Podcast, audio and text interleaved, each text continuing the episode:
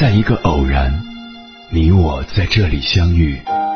你有你的经历，我有我的故事。因为彼此的寻觅，我们走到一起。千山万水只为你，捎来谁的秘密？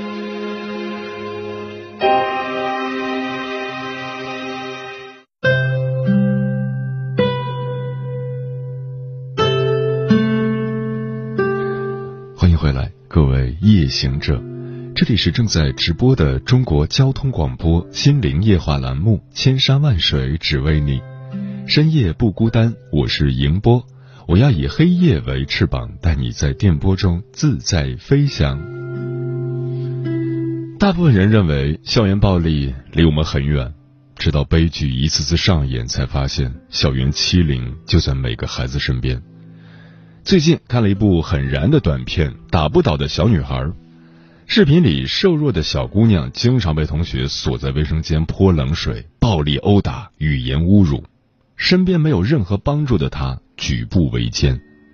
偶然一次，她被打以后，偷偷躲在镜子面前哭，伸出来的手递给她一张纸巾，那只手是未来的自己在安慰现在的少女。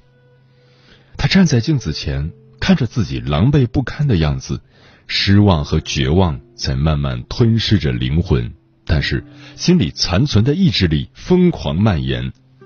他眼睛里流露出绝地反击的目光。如果不站起来，只能永远被欺负。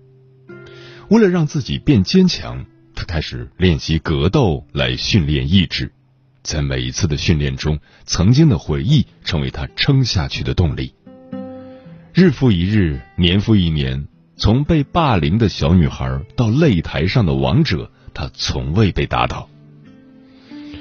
如果青春必定疼痛，那也不该是校园暴力。视频中的女孩不幸，但也幸运，因为她另谋出路，变得无人可欺。然而，现实生活中又有多少被霸凌的孩子能变成这样的强者？学校本该是寻梦的地方，什么时候开始变成了恃强凌弱的修罗场？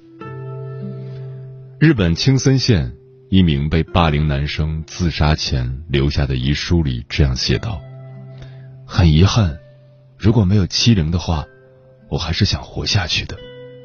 活着很好，但我真的不愿再受苦了。生而为人，真对不起。”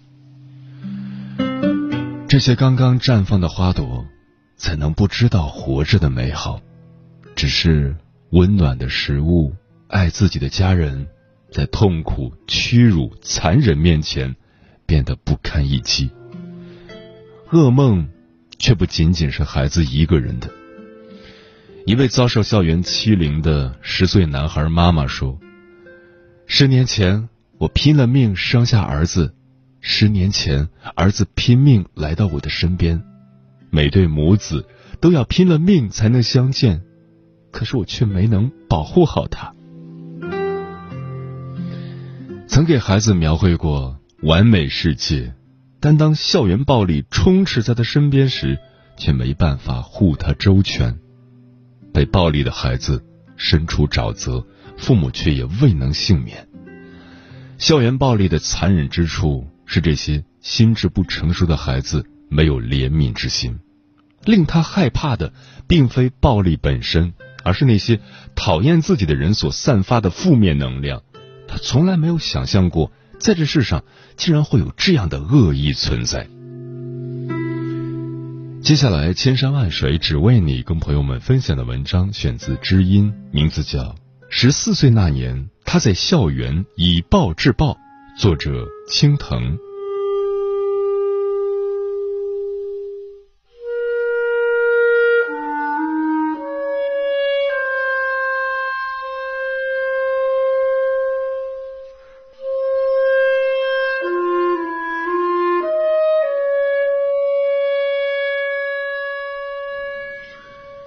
十四岁那年，安徽少年青藤逃脱了校园暴力的魔爪。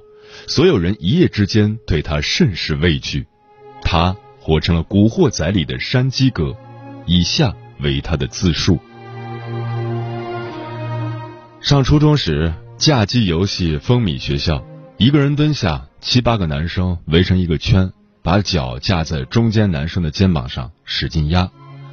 中间男生能起得来，则相安无事，甚至可以参加嫁别人的鸡；否则将被冠以“鸡”的称号。我就常年顶着“死菜鸡”的头衔。二零零八年，我在城湾的香水中学读初一，由于入校考试发挥不佳，我被分到初一十五班，这是全校唯一一个特批的班级。学校在初一升初二的学年期末考核中设了规定，成绩不达标者有一次补考机会，若补考还不合格，就得留级。十五班里绝大多数人都是因此被刷下来的，新生只有我和刘小雨。没有老师愿意管我们班，连班主任都是轮着来。这样一个混混班，却有着严格的等级制度。以刘泽、方宇为首的两三人是第一梯队，是帮派的决策者；主要谋事的是第二梯队的小弟，成员有李想、万星等人。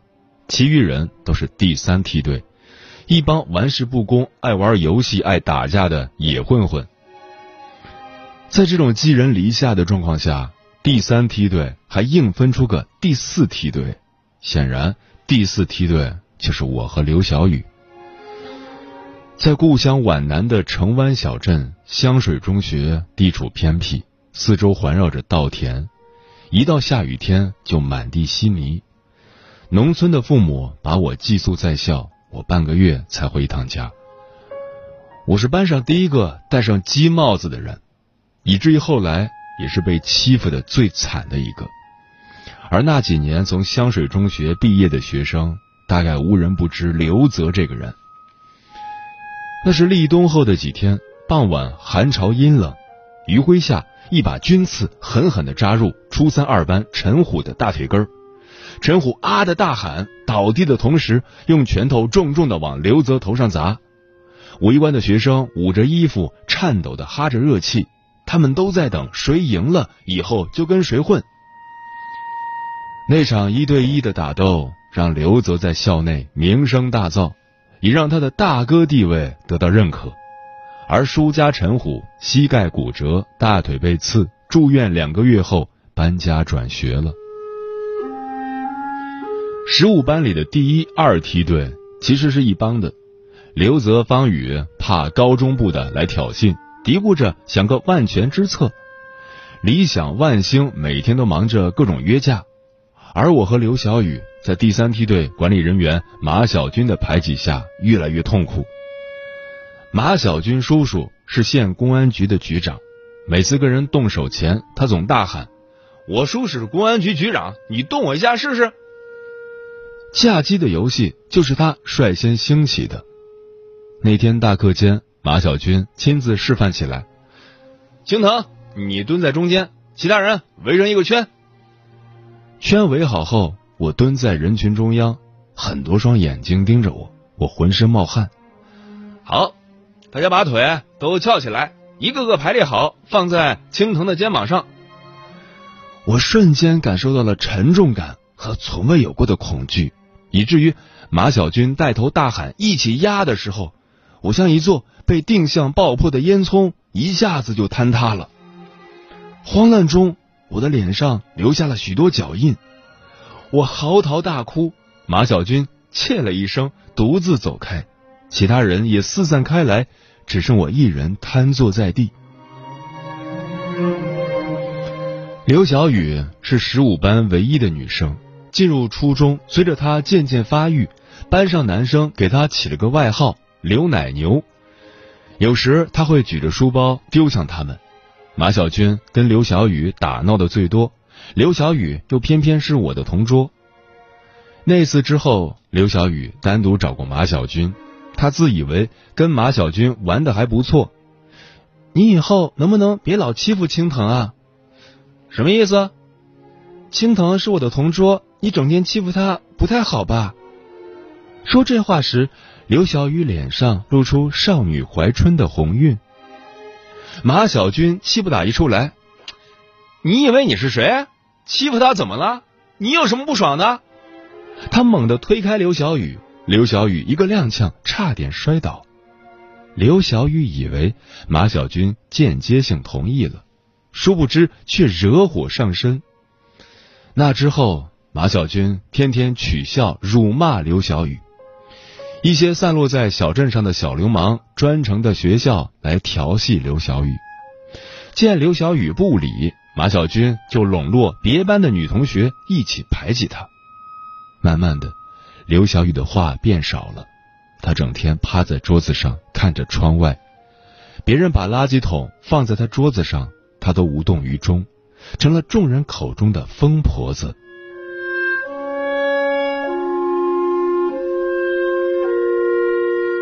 类似的待遇也发生在我身上，书包被扔进垃圾桶成了日常。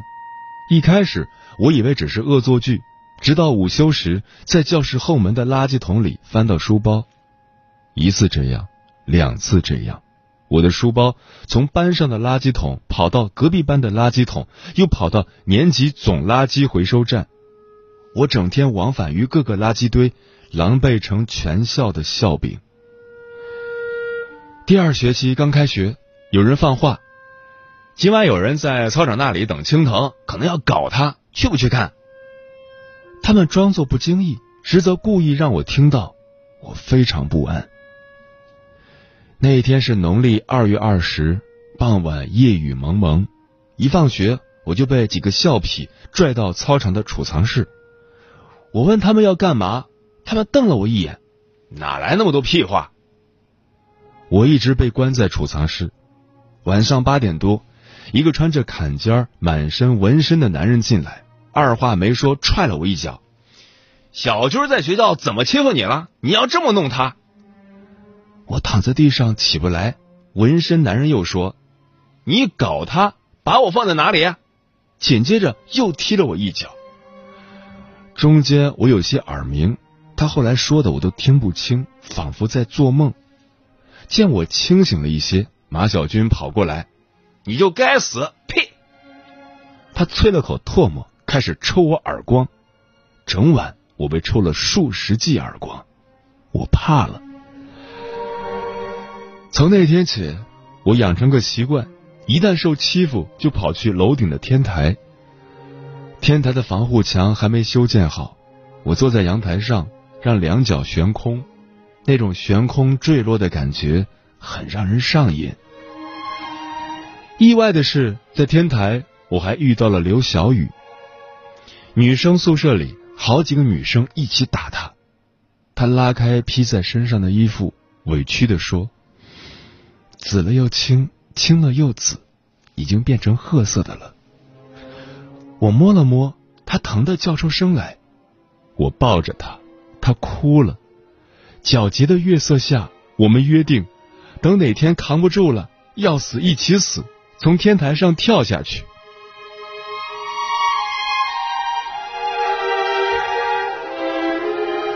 二零零九年四月一日。离我十四岁生日还差一个半月，我清楚的了解到，按照法律规定，未满十四周岁犯罪不承担刑事责任。那天，马小军又带人来到我宿舍，掏出准备好的瓶子放到我眼前，喝了它。这是什么？我见瓶里液体浑浊，问他：“别管，先喝了它。”我扭过头去，空气沉寂了五秒。马小军一脚把我踢倒，拧开瓶盖，灌进我嘴里，倒在我头上，一股恶心的骚臭味蔓延开来，旁人都在大笑。我脑子一片空白，缓缓的想站起来，马小军踢了我数脚，口中骂骂咧咧的要搞死我。那一刻，我脑子里有个回声，忍无可忍，我猛地站起来，掐住他的脖子，疯了般撞向宿舍里的组合铁柜，柜格里。有一把刀具，恰好从顶柜处掉出来，当场贯穿了马小军的脖子。他奋力推了我一把，我的头撞到柜子的铁脚上，晕了过去。事后，据旁人回忆，马小军的血就像失控的水龙头一样喷出来，满屋子血红一片。由于失血过多，加上未能抢救及时，他还没送到医院就死了。这件事闹得沸沸扬扬，最终法院判定我是正当防卫，主要责任在马小军一方。加上学校领导中有人有背景，风声被压了下去。之后我一直休学在家，几乎每晚我都能梦见马小军。半年后，我重返学校，几乎一夜之间，所有人都对我甚是畏惧。我的个头也在不断上蹿，成了大人的模样。几天后，刘泽找到我，让我做他的合伙人。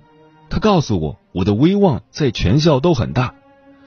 他给我的条件是，以后你就是我兄弟，别人欺负你就是不给我面子，哥绝不可能再让人欺负你。马小军那件事让父母蒙羞。我唯一能做的就是用成绩来回报他们，不比那些镇上的孩子，父母为供我读书，每一分钱都是从农田里辛苦刨出来的。更重要的是，我想早些考走，摆脱这个噩梦般的环境。初二时，我开始奋力学习，而自从做了刘泽的合伙人，我受到了前所未有的尊敬，大大小小的事儿几乎毫无阻碍。就连上厕所都有人让出坑位来。我与校园暴力好像隔绝了，但也只是好像而已。我找机会去了刘小雨的宿舍，跟那些欺负她的女生说：“以后再让我看见、听见你们谁欺负小雨，干死你们！”他们差点吓哭了，当场跪下求小雨原谅。可小雨还是不开心，他依旧一个人看向窗外。一个人吃饭，一个人走路。我突然意识到，我的人生可不可以狠一点儿就像《古惑仔》里面的山鸡哥。我决定改变，变得更凶、更狠、更强。第一次收保护费，那个学生不肯掏钱，我摸起一块板砖，狠狠砸在水泥地上，砖头碎裂，弹到他腿上。我掐着他脖子大吼：“你是不是也想死啊？”对方乖乖交了钱。事后，刘泽跟我说：“疼，你吓我一跳，我还以为你又要干嘛呢，吓死我了。”我笑着说：“都是装的，像不像？像像像！你注意情绪，可别走火入魔了。”嗯，那种感觉真好，踩着别人，别人还得叫你一声爷。初二下学期，学校组织分班考试，年级前三百名的分在格优班，准备冲刺最后一年。我被分在格优五班，刘泽和他的部下仍在十五班。小镇上大多数留下来的人都不曾接受过良好教育，大多数人就像刘泽，信奉着你打得过他，他才会尊重你。刘泽跟我说，镇子上。无论是学生还是社会青年，都没见过什么世面，都怕死。互殴时，什么可以联系到死？就是血。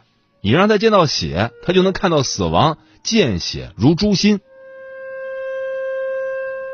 大半年下来，我们打了十几场架，几乎场场赢。刘泽还救过我的命。无论任何事，只要能主动找茬，就绝对不放过，而且一定要动手。按刘泽的说法是，你先动手，别人才没有找你茬的机会。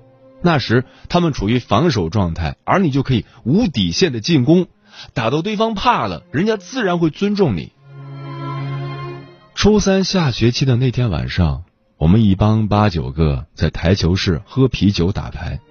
九点多时，一帮身穿紧身裤、闪光服的人走进来，把我们围住。手上拿着甩棍、砍刀、军刺等刀具，而我们手无寸铁，愣在了一旁。一个三十多岁的男人走到前面问：“谁叫刘泽？出来！”刘泽从人堆后面站出来：“我怎么了？你是吧？来打！”那男人手一挥，后面一帮人手上的工具都招呼在刘泽的身上，打了足足有五分钟，我们没一个感动的。刘泽躺在血泊中，胸口和腿上不断有伤口在往外渗血。男人说：“你们继续混啊，总有一天也得这么死。”刘泽残废了，两只脚的跟腱全部被砍断，医生说这辈子都得在轮椅上度过。刘泽的父母早年离婚，他从小生活在奶奶家。他辍学后，我们去看望过他，可是他一直锁着门，没见到。听说刘泽曾经趁着酒疯侵犯了一位女学生，并逼她做自己女朋友，要是不从，废了你两条腿。那晚来找他的就是女学生的亲哥哥。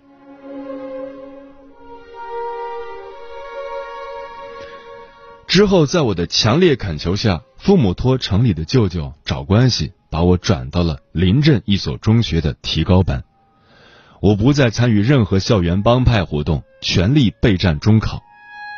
七月，我接到了来自市六中的录取通知书。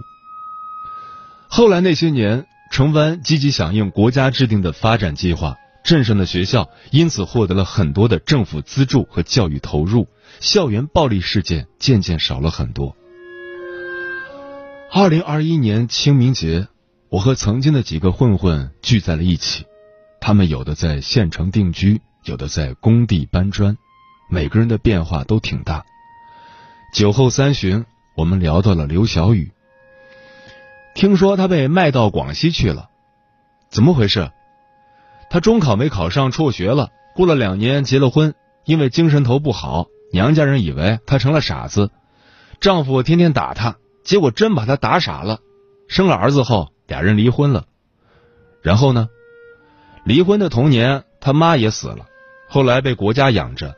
前几年，他上当受骗，被人贩子卖去了广西。我叹了一口气，说不出话来。忽然有人笑出声来，我看着他说：“你笑什么？”他变成这样跟谁有关系？你们在座的哪位当年没欺负过他？疼，你别这样，搞得我有点怕。还是跟当年一样，大家一起打圆场。大概是我过早的经历了悲剧，才知道善恶与黑白。走酒过程中，我说：希望我们以后明辨是非，过好往后余生的几十年。没有人在意。我又说。喝完酒去玩牌九，搓个澡我请，怎么样？哈哈，好，疼还是跟当年一样的仗义，玩的开心点儿。混好了，有钱人就是不一样啊！来，干杯！在推杯换盏中，我们一个个都酩酊大醉。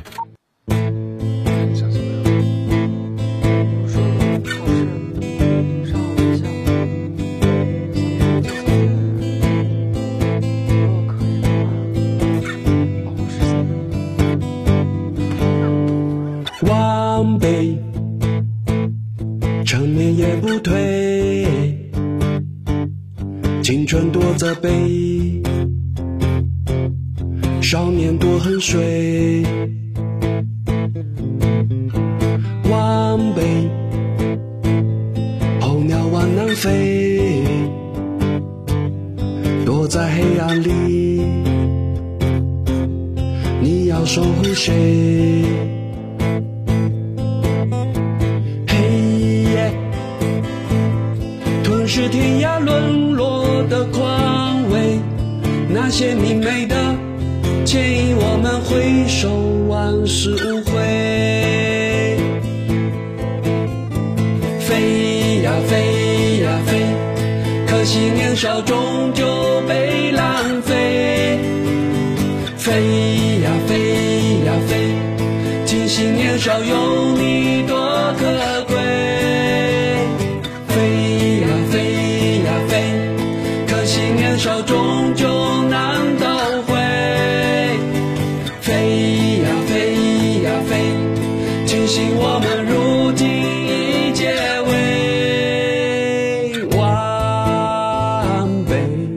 凉风不停吹，少年的你。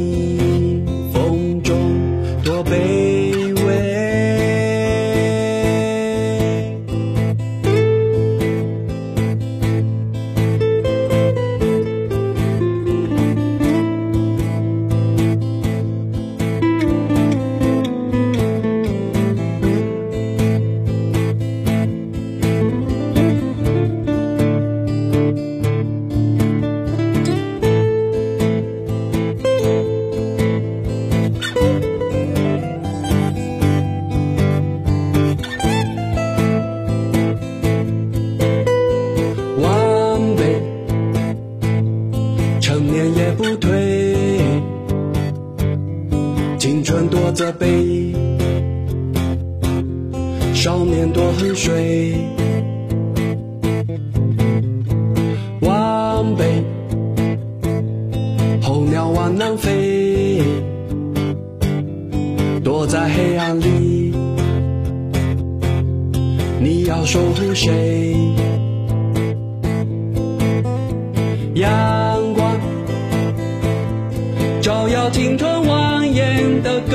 跟随，那些隐藏的。束缚我们永隔一江水，飞呀飞呀飞，可惜年少终究被浪费。飞呀飞呀飞，庆幸年少有你多可